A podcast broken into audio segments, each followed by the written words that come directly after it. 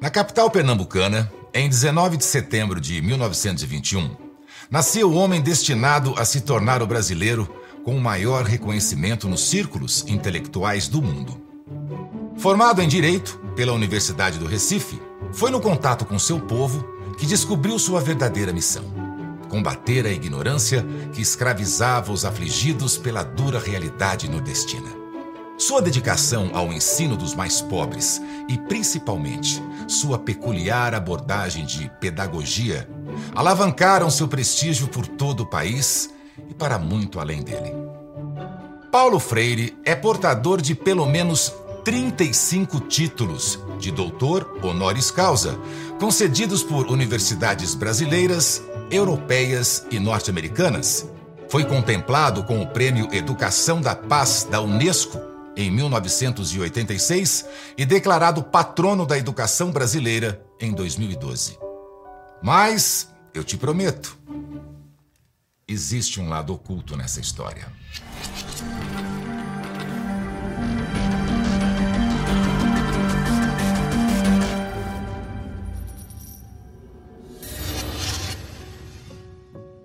A partir de experiências educacionais com analfabetos de sua região natal, o Nordeste, Paulo Freire desenvolveu na década de 60 seu método de alfabetização de adultos.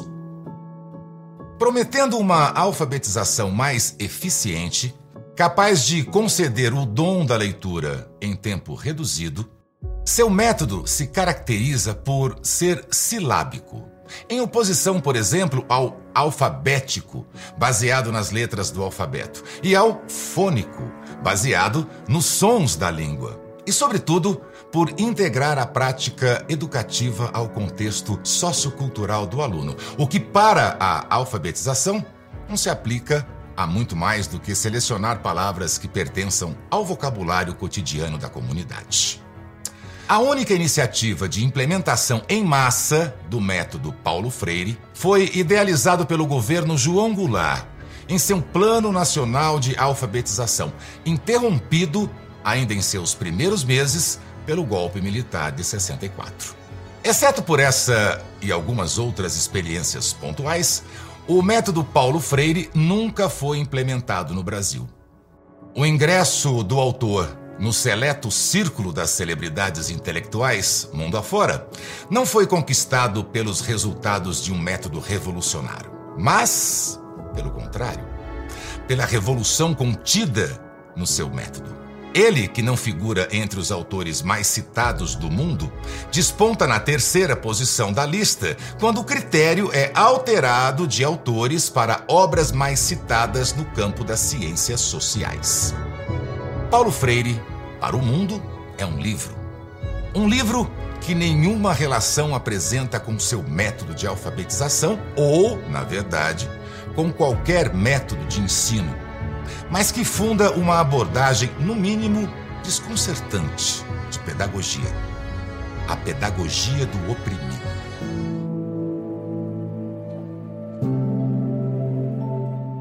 A pedagogia do oprimido parte da crítica ao que Paulo Freire denomina educação bancária. Em uma analogia entre os depósitos bancários e o depósito do conteúdo programático nos alunos. Nesse modelo de educação, o aprendizado é visto como uma simples transferência de conhecimento a aprendizes que desempenham função eminentemente passiva no processo. A alternativa proposta no livro é a educação libertadora. Também chamada de dialógica ou problematizadora, em que os alunos participam ativamente do aprendizado, desenvolvendo pensamento crítico e consciência social. Porém, ainda que suas definições sejam simples, esses conceitos, assim como quase qualquer outro extraído da pedagogia do oprimido, não são o que parecem. Nenhuma incursão no pensamento de Paulo Freire é possível sem a prévia desativação de suas onipresentes armadilhas linguísticas. Um exuberante festival de metáforas, eufemismos e paradoxos conferem à obra uma diversidade de barreiras interpretativas, quase esotérica. Visto de fora, Através das frases citadas à exaustão em meios acadêmicos e mediáticos, o livro parece significar algo que somente os verdadeiros iniciados na hermenêutica freiriana sabem que não foi o que o autor quis dizer. Estamos falando de um autor que não raramente produzia parágrafos como: Na verdade, não há eu que se constitua sem um não eu. Por sua vez, o não eu, constituinte do eu, se constitui na constituição do eu constituído. Uma outra camada de proteção do verdadeiro significado de suas palavras é a incredulidade daqueles que venham a descobri-lo. A ideia de que um pedagogo, e principalmente o mais reverenciado dos pedagogos, afirme, como veremos, que a educação não está correta se não instigar a raiva que a violência é uma forma de amor e que o assassinato deve ser cometido em nome da vida, parece tão inconcebível por qualquer imaginação sã que obriga o leitor a questionar sua própria capacidade interpretativa. Dessa forma, um primeiro contato com a noção de educação bancária dificilmente deixaria de produzir rejeição a ela. Parece ser ponto pacífico entre as pessoas razoáveis que o envolvimento dos alunos nas lições com sua participação ativa e crítica produza estímulo cognitivo, bem como uma amplitude de pontos de vista fundamentais para o desenvolvimento mais pleno do indivíduo. Porém, a pedagogia do oprimido não é um método de ensino e o desenvolvimento pessoal dos estudantes, como Paulo Freire ainda vai nos lembrar em diversas passagens, não está entre suas preocupações. Como sugere o próprio título da obra, a premissa central assumida por Paulo Freire é de que a sociedade se divide entre opressores e oprimidos. Dessa forma, as críticas que tece à educação bancária longe de denunciarem as limitações cognitivas de aprendizado ou de crescimento pessoal em que ela incorre, tem foco exclusivo no suposto papel que desempenha nas dinâmicas sociais de opressão. Citando Simone de Beauvoir, segundo a qual os opressores pretendem transformar a mentalidade dos oprimidos e não a situação que os oprime, Paulo Freire enxerga a educação bancária como uma maquiavélica estratégia de dominação de mentes, em que, reduzidos ao papel de receptores passivos de conhecimento, os oprimidos são domesticados pelo ensino dos opressores. Abre aspas.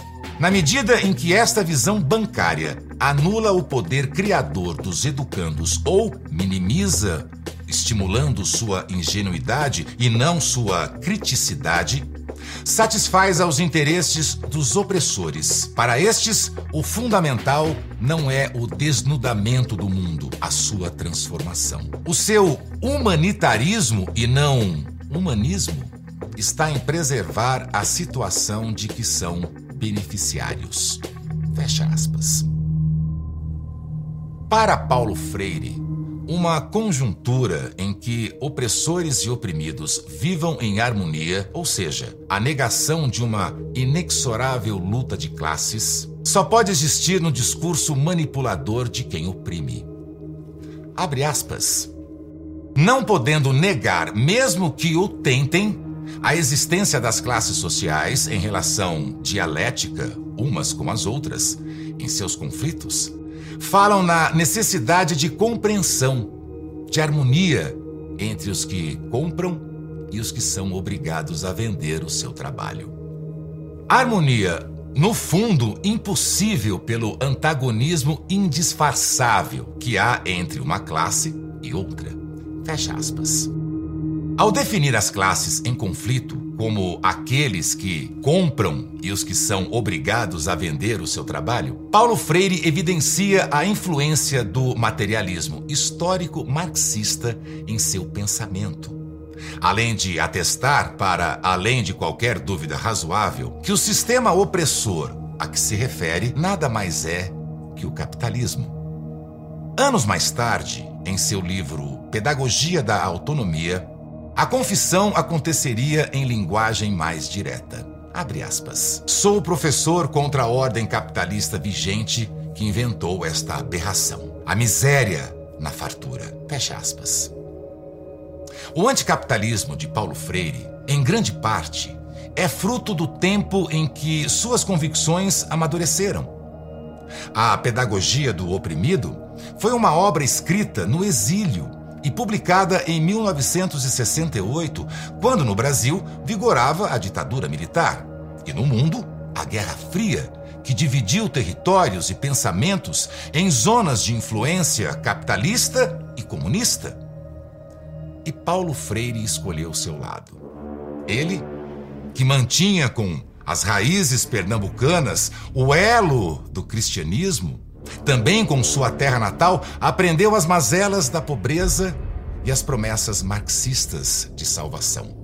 A síntese da transcendência religiosa com a utopia social conduziu Paulo Freire ao socialismo cristão, bem como a declarada simpatia pela teologia da libertação. Eu sempre digo, não foram os camponeses que disseram a mim, Paulo, tu já leste Marx? Não, de jeito nenhum, eles não liam nem jornal. Foi a realidade deles que me, que me remeteu a Marx. E eu fui, e eu fui a Marx. E quanto mais eu li Marx,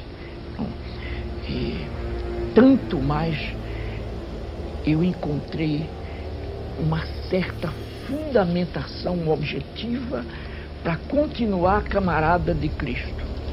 Eu fiquei com Marx na mundanidade à procura de Cristo na transcendência. Nessa síntese, entre abordagens tão distintas da realidade é que identificamos a fórmula da dualidade de sua obra. Paulo Freire aplica as mais elevadas abstrações da moralidade cristã, como amor, humanização e biofilia, amor à vida, à materialidade atroz da praxis revolucionária marxista. A perversão do cristianismo tradicional pode ser encontrada, por exemplo, no tratamento que Paulo Freire dá à instituição familiar. As famílias defendidas pelos adeptos das denominações cristãs majoritárias como núcleos basilares de amor e acolhimento são condenadas na pedagogia do oprimido como perpetuadoras da opressão vigente na sociedade de classes. Abre aspas. As relações pais-filhos nos lares refletem, de modo geral, as condições objetivo-culturais da totalidade de que participam. E se estas são condições autoritárias, rígidas, dominadoras, penetram nos lares que incrementam o clima da opressão. Fecha aspas. Mas se a família não é para Paulo Freire uma referência de amor, então quem poderia ser? Naturalmente, o homem que pregava o ódio como fator de luta, capaz de converter o revolucionário em uma fria máquina de matar. O guerrilheiro que confessava viver sedento de sangue e que a ação mais positiva e forte é um tiro bem dado. Che Guevara. Abre aspas. O que não expressou Guevara, talvez por sua humildade, é que foram exatamente esta humildade e a sua capacidade de amar que possibilitaram a sua comunhão com o povo. Este homem excepcional revelava uma profunda capacidade de amar e comunicar-se. Fecha aspas. Longe de ser o único ícone da Revolução Socialista citado como referência moral e ideológica na pedagogia do oprimido, Che Guevara tem a companhia de nomes como Fidel Castro, Lenin, Mao Tse-tung, líderes de ditaduras que figuram entre as mais opressoras de que temos conhecimento. E na obra em que a exaltação de líderes opressores convive com a defesa da liberdade, nenhum conceito tem a interpretação mais corrompida pelo seu uso fora de contexto que o de educação libertadora. Parece evidente que uma educação que liberte da pobreza por meio de conhecimento e capacitação, descortinando para cada aluno um leque de caminhos promissores a serem trilhados, seja uma meta almejada na formação escolar, mas não para Paulo Freire. Antes que o leitor conclua que o êxito pessoal dos estudantes possa estar entre os propósitos do ensino, o autor se apressa em denunciar essa ideia como mais um ardil da manipulação promovida pela burguesia opressora. Abre aspas. Insistindo as elites dominadoras na manipulação, vão inoculando nos indivíduos o apetite burguês do êxito pessoal. Fecha aspas. Sendo assim, um ensino que desperte nos oprimidos o desejo de ascender socialmente dentro do sistema de classes não configura uma educação libertadora, como nos lembra a famosa frase atribuída a Paulo Freire. Quando a educação não é libertadora, o sonho do oprimido é ser o opressor. Para Paulo Freire, Enquanto a busca por êxito pessoal é sintoma de uma aderência ao opressor, a verdadeira libertação tem caráter coletivo e só se realiza mediante o despertamento da consciência de classe dos oprimidos. Abre aspas. A sua visão do homem novo é uma visão individualista a sua aderência ao opressor não lhes possibilita a consciência de si como pessoa, nem a consciência de classe oprimida. Fecha aspas. E de que maneira uma educação que desperte a consciência de classe dos oprimidos pode conduzir à verdadeira libertação? Ora, levando o aluno não a lutar por uma reinserção no sistema de classes vigente, mas sim a lutar pelo fim do sistema de classes vigente. A libertação, por isso, é um parto, e um parto doloroso. O homem que nasce deste parto é um homem novo que só é viável na e pela superação da contradição opressores-oprimidos, que é a libertação de todos. A ideia de que a verdadeira emancipação só pode ser coletiva e acontecer mediante a superação dos conflitos entre opressores e oprimidos não é original. Paulo Freire está apenas replicando o pensamento de um outro autor. Abre aspas. Atualmente foi alcançado um estágio em que a classe explorada e oprimida, o proletariado, não consegue alcançar a sua emancipação sem, ao mesmo tempo e de uma vez por todas, emancipar a sociedade como um todo de toda a exploração, opressão, distinção de classes e luta de classes. Fecha aspas. Frederick Engels, O Manifesto Comunista. De maneira ainda mais surpreendente, a educação libertadora de Paulo Freire, ao mesmo tempo que propõe o desenvolvimento do senso crítico, também estabelece previamente o modo certo de pensar. O que não surpreende é que esse pensar certo seja nada menos que a consciência revolucionária. Abre aspas. Chame-se a este pensar certo de consciência revolucionária ou de consciência de classe, e é indispensável a revolução, que não se faz sem ele. Fecha aspas. Mas a contradição entre o pensamento crítico e a imposição de um pensar certo não passou despercebida por Paulo Freire, que oferece do livro uma solução para ela. Em mais uma de suas construções argumentativas tortuosas, ele propõe que os oprimidos, por serem vítimas do domínio mental dos opressores, sejam meros hospedeiros de pensamentos, que eles não pensam por si mesmos. Abre aspas.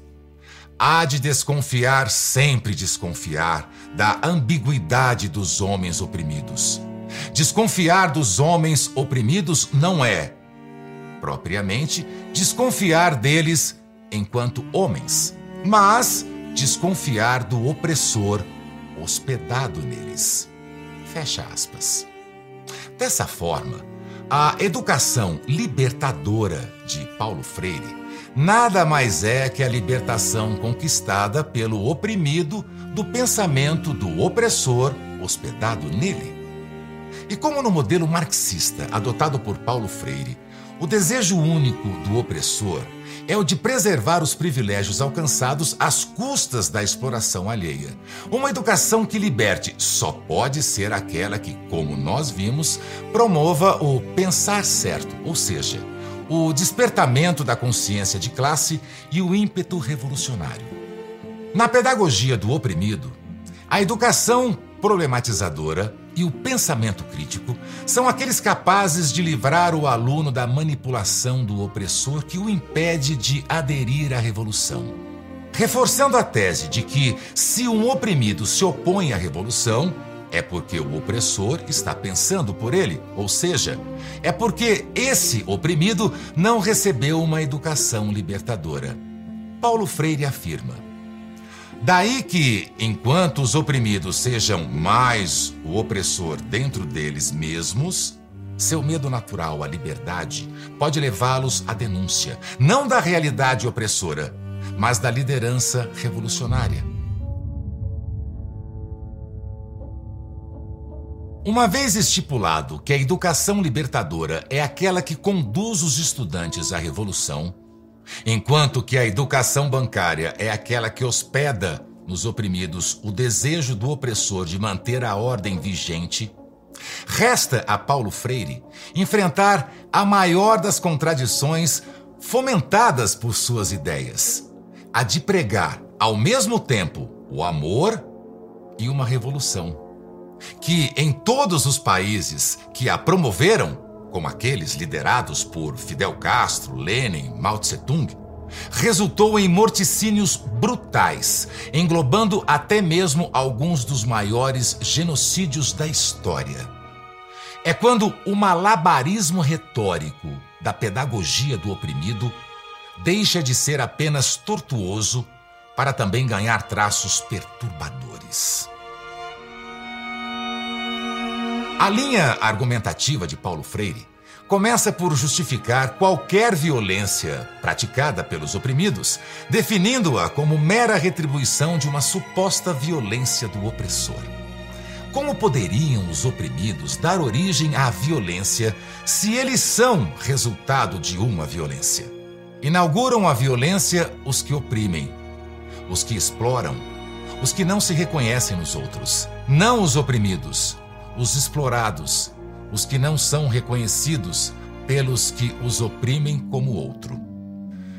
Porém, não condenar a violência praticada pelo oprimido não é suficiente para Paulo Freire. É preciso incitá-la. Para o homem que reconhece em Che Guevara, mas não na família, uma referência de amor, não surpreende que o amor só possa se manifestar na violência. Abre aspas. Na verdade, porém, por paradoxal que possa parecer, na resposta dos oprimidos à violência dos opressores é que vamos encontrar o gesto de amor. Consciente ou inconscientemente, o ato de rebelião dos oprimidos, que é sempre tão ou quase tão violento quanto a violência que os cria, este ato dos oprimidos, sim, pode inaugurar o amor. Fecha aspas. Ciente de que o ódio de classes é um combustível poderoso da violência revolucionária, Paulo Freire, na Pedagogia da Autonomia, afirma estar errada uma educação que não instigue a justa raiva. Abre aspas. Está errada a educação que não reconhece na justa raiva, na raiva que protesta contra as injustiças, contra a deslealdade, contra o desamor, contra a exploração e a violência, um papel altamente formador. Fecha aspas. Seguindo na exaltação da insurgência violenta contra os opressores, Paulo Freire produz a passagem que poderíamos eleger como a mais representativa de sua obra, assimilando em uma frase os mais característicos recursos da linguagem freiriana. A abstração metafórica, no caso, a expressão criadora de vida, desvinculada de qualquer preocupação em precisar o significado pretendido com ela, o paradoxo atordoante, no caso, a conciliação entre os conceitos de vida e morte, e o eufemismo empregado para coroar a completa inversão moral fabricada na sentença, no caso, a substituição de assassinato pela expressão deter vidas. O resultado dessa composição foi, abre aspas, a revolução é biófila, é criadora de vida. Ainda que para criá-la seja obrigada a deter vidas que proíbem a vida. Fecha aspas. O principal livro de Paulo Freire não contém um método de ensino mas a defesa de uma educação instrumentalizada para a formação de militantes revolucionários. E isso é prontamente reconhecido por qualquer pessoa familiarizada com sua obra, pelo menos no exterior. Na página Oxford Reference, que reúne verbetes de dicionários e enciclopédias da Oxford, a referência a Paulo Freire é encerrada com a ressalva, abre aspas. Devido às implicações políticas da sua abordagem, ele é classificado como um educador radical. Fecha aspas. No glossário da Harvard Divinity School, Paulo Freire é descrito como alguém cuja ideologia expressou, em partes iguais, Jesus Cristo e Karl Marx. Em publicações jornalísticas e livros das mais diversas orientações, Referências a Paulo Freire vêm frequentemente adjetivadas de marxista ou socialista. O reconhecimento de Paulo Freire no exterior em nada se compara com o que ele recebe no Brasil. Seu prestígio internacional, restrito quase que inteiramente aos círculos acadêmicos, se deve ao fascínio que o marxismo e suas derivações exercem nos ambientes de especulação teórica das ciências sociais. Na mesma lista de obras mais citadas que contempla a pedagogia do oprimido, o marxismo aplicado à educação, também encontramos autores como Lev Vygotsky, que aplicou o marxismo à psicologia, Benedict Anderson, cientista político marxista, Pierre Bourdieu, sociólogo de inspiração marxista, além, é claro, do próprio Karl Marx. Paulo Freire tem uma obra tão vasta, provavelmente um dos pensadores brasileiros mais conhecidos e renomados eh, em todo o mundo. Porque Paulo Freire era um democrata. Paulo Freire era alguém que propunha a noção de diálogo. Eu venho a essa tribuna fazer uma homenagem a uma das pessoas mais importantes na minha formação política e na minha formação humana. É o educador Paulo Freire. Na véspera do centenário do educador, filósofo e escritor Paulo Freire, o Itaú Cultural abre uma exposição em homenagem ao patrono da educação brasileira. Com Paulo Freire, a gente descobriu a integralidade do saber como uma meta, um conhecimento que não seja focado só na formalidade ou nos livros, mas em práticas de liberdade e de consciência. O Brasil é o único país em que o pensamento de Paulo Freire teve profunda penetração política, tornando uma unânime referência de pedagogia, sem a honesta ressalva de que sua pedagogia era marxista e, portanto, no mínimo, controversa.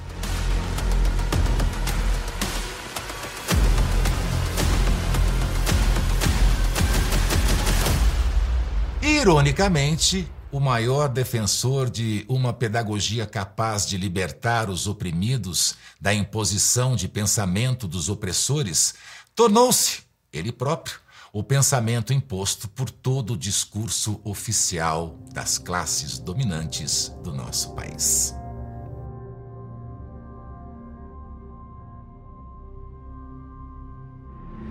E se você quer ajudar a exorcizar o Paulo Freire hospedado na educação brasileira, faça a sua parte. Compartilhe esse vídeo. E para aqueles que acham que os seus segredos estão enterrados em segurança nas covas perdidas da história, tenham cuidado. Pois existem três coisas que não podem ser escondidas por muito tempo: o sol, a lua e as faces ocultas